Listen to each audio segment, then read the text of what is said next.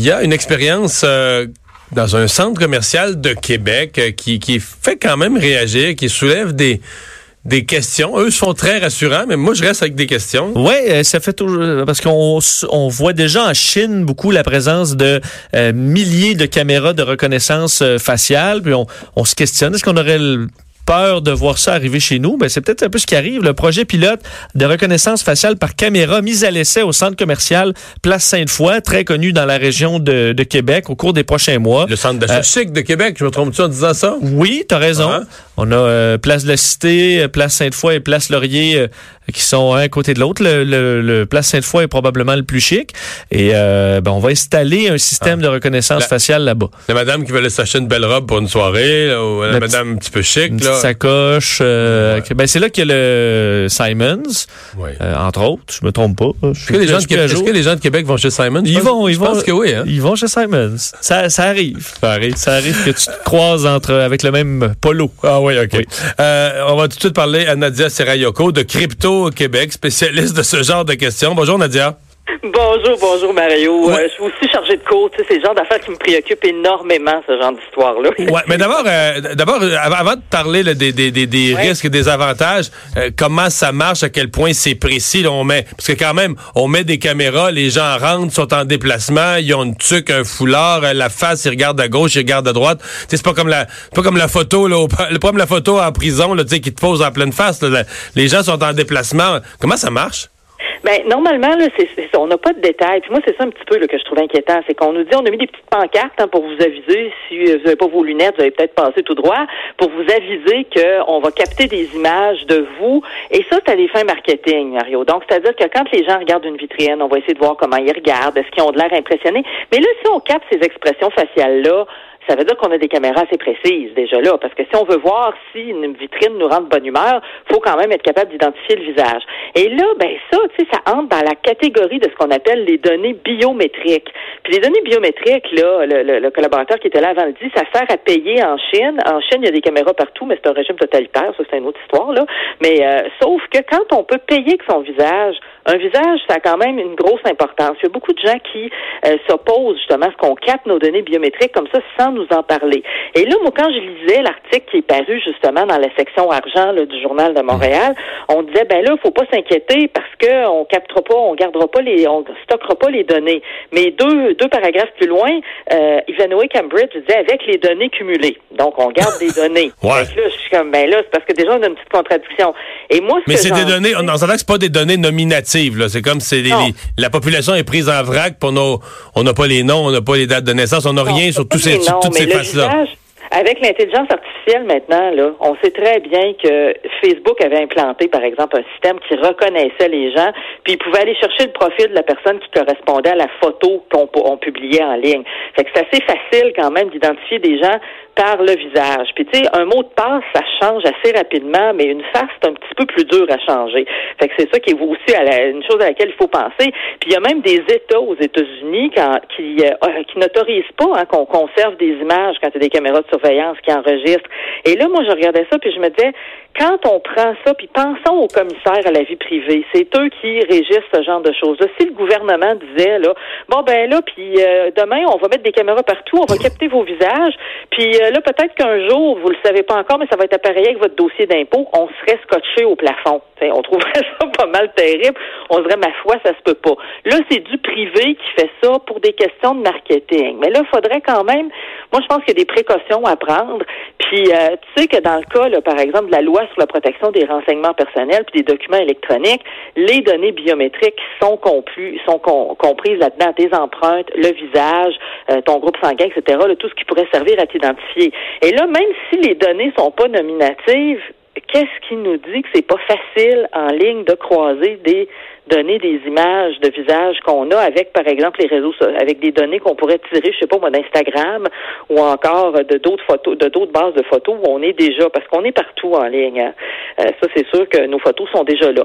Moi, j'ai quelques petits problèmes, je dirais là-dessus, parce que je me dis en termes de vie privée, moi, si je participe à une étude marketing, de un, je veux le savoir. Si on capte les expressions de mon visage pour savoir ce que je vais aimer dans un centre d'achat. Ouais, mais ça, j'en reviens là-dessus, tu l'as parlé tantôt. Tu veux dire que là, on mettrait, on mettrait une vitrine, y aurait une petite caméra, il y aurait une petite caméra en diagonale dans le coin. Puis ils vont pouvoir dire, ben mettons, je sais pas, mais 70% des gens qui regardent euh, le, mannequin ou le, costume qui est sur un mannequin euh, l'ont trouvé beau parce que les muscles de leurs joues, de leur face, oui, oui? Oui, oui, c'est, oui, oui. Ils vont être capables de trouver ça dans les déjà dans les laboratoires universitaires, puis ça je le sais parce que moi je, je, suis chargée de cours à l'UCAM, je vais voir ce que les autres font puis tout ça. Il y a des laboratoires où est-ce qu'on a des écrans qui permettent justement d'étudier ça. Dans les grands dans les écoles de gestion, on s'intéresse à tout ce qui touche l'internet des objets, la reconnaissance faciale. Mais quand il y a des gens qui sont soumis à ça, ils sont au courant. Si moi je m'en vais passer un test pour aider, admettons, à voir comment on regarde un site web en ligne, ben j'ai signé un papier puis je sais que les données bon, vont être traitées. Tu sais, j'ai les détails sur ce qu'on va faire avec ces données-là. Et quand une, quand quelqu'un nous rencontre, admettons, pour faire une entrevue, pour avoir nos goûts, puis tout ça, même chose. On est au courant de ce qu'ils vont faire avec ça. Mais quand on va au centre d'achat, on n'a pas nécessairement donné un consentement à tout ça, là. Non, non. Puis là, moi, c'était, c'est plus à ce niveau-là que ça me dérange. Parce que je me dis, je voudrais savoir, moi, si j'étais, puis tu sais, je viens de Québec, là, la Sainte-Foy, probablement que ma mère va y être dans deux, trois jours en train d'échanger quelque chose, ou Dieu seul sait quoi, là. Fait que je me dis, me semble tu rentres là, tu, sais qu'il peut y avoir des caméras de surveillance, mais normalement, écoute, c'est fait pour faire de la surveillance, c'est pas toujours une très haute définition. Là, si on a des caméras pour analyser justement de, ton expression faciale, déjà on commence à avoir des images un peu plus claires. Là, fait que là, que tu as une tuque ou pas, on te voit déjà un peu mieux. Si on peut voir si tu souris ou pas, ou si tu as l'air heureux ou pas, parce qu'on dit qu'on a analysé les sentiments, c'est ça qu'on a une très bonne définition du visage à partir de ce moment-là. Et là, ça pose problème à mon humble avis, parce que qu'on nous dise que tu pas le nom après un visage, c'est à toi, on n'en a pas deux, puis pour le changer, hein, ça peut être assez coûteux, disons-le, on n'a peut-être pas envie de faire ça. Et là, moi, je regardais ça, puis je me disais, hum, il y a beaucoup de choses, parce que déjà qu'on a bien des défis en termes de, vie privée, là, on a vu en Europe, puis on fait le règlement général sur la protection des données personnelles, puis on se dit, il faudrait peut-être euh, penser à ça, renforcer un peu ce qu'on a ici en termes de vie privée, s'assurer que les réseaux sociaux exagèrent pas, s'assurer qu'on collecte pas nos données partout où on va sans nous le dire, puis qu'on les garde pas.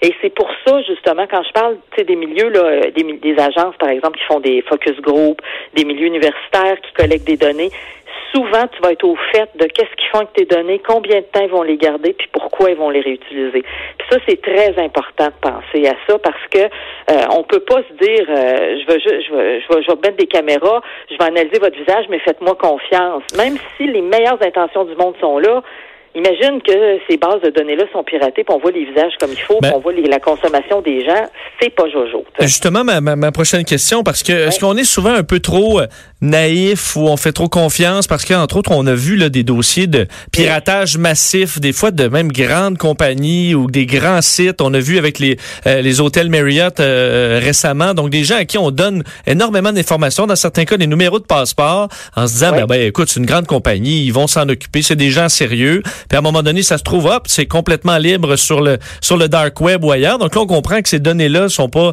euh, sont pas très précises, celles qui vont être prises à Place Sainte-Foy. Mais est-ce qu'on devrait être tellement frileux que même quelque chose qui s'explique et qui a l'air sécuritaire, on devrait dire non, on veut vraiment pas embarquer là-dedans? Moi, je, je veux dire, d'abord, il faut qu'il ait l'air sécuritaire. Là, on ne le sait pas pour l'instant. On comme je vous disais déjà, quand on lit l'article, on se dit, ben, il y en a un qui dit, on gardera pas les données. Non, mais je, je l'ai ressorti, puis c'est absolument vrai. Hein? Il, y a, des, il y a des guillemets de citation. Aucune image de gens qui viendra à Place Téléphone ne sera conservée. Puis deux paragraphes plus loin, ça commence par, avec les données accumulées. parce que c'est pas compliqué, hein, parce que si vous voulez, là, aller réétudier ça, puis admettons, passer ça devant un focus group, faut toujours bien que vous ayez des images. C'est-à-dire que vous avez gardé des données, puis là, vous demandez aux gens qu'est-ce qu'ils en pensent, etc. Fait que déjà là, donc, il y a un petit peu, il c'est pas clair.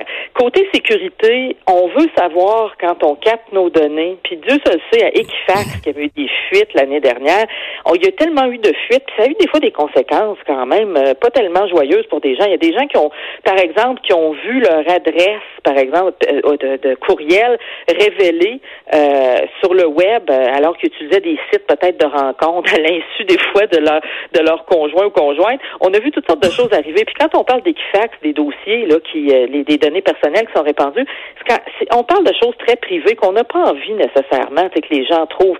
Et là, comme je vous dis, faut faire un petit peu, il faut voir en avant quand on parle de ça.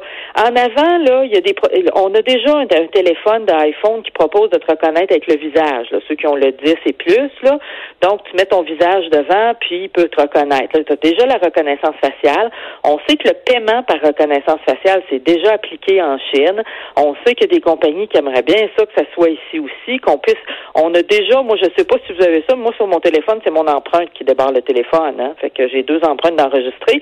Fait que là, mes données biométriques qui sont dans mon appareil, euh, j'ai mon visage sur Facebook, sur Instagram, un peu partout, puis on se dit, oh, c'est très facile là, de, de mm-hmm. croiser ça, ça demande pas là, euh, ça demande pas comment dire euh, quatre euh, quatre doctorants en génie informatique pour arriver à faire ça. Il y a bien, je suis sûr que ben, je suis en train de penser, il y a bien du monde qui sont en train de faire des formations en ligne qui vont arriver à faire ça dans pas longtemps.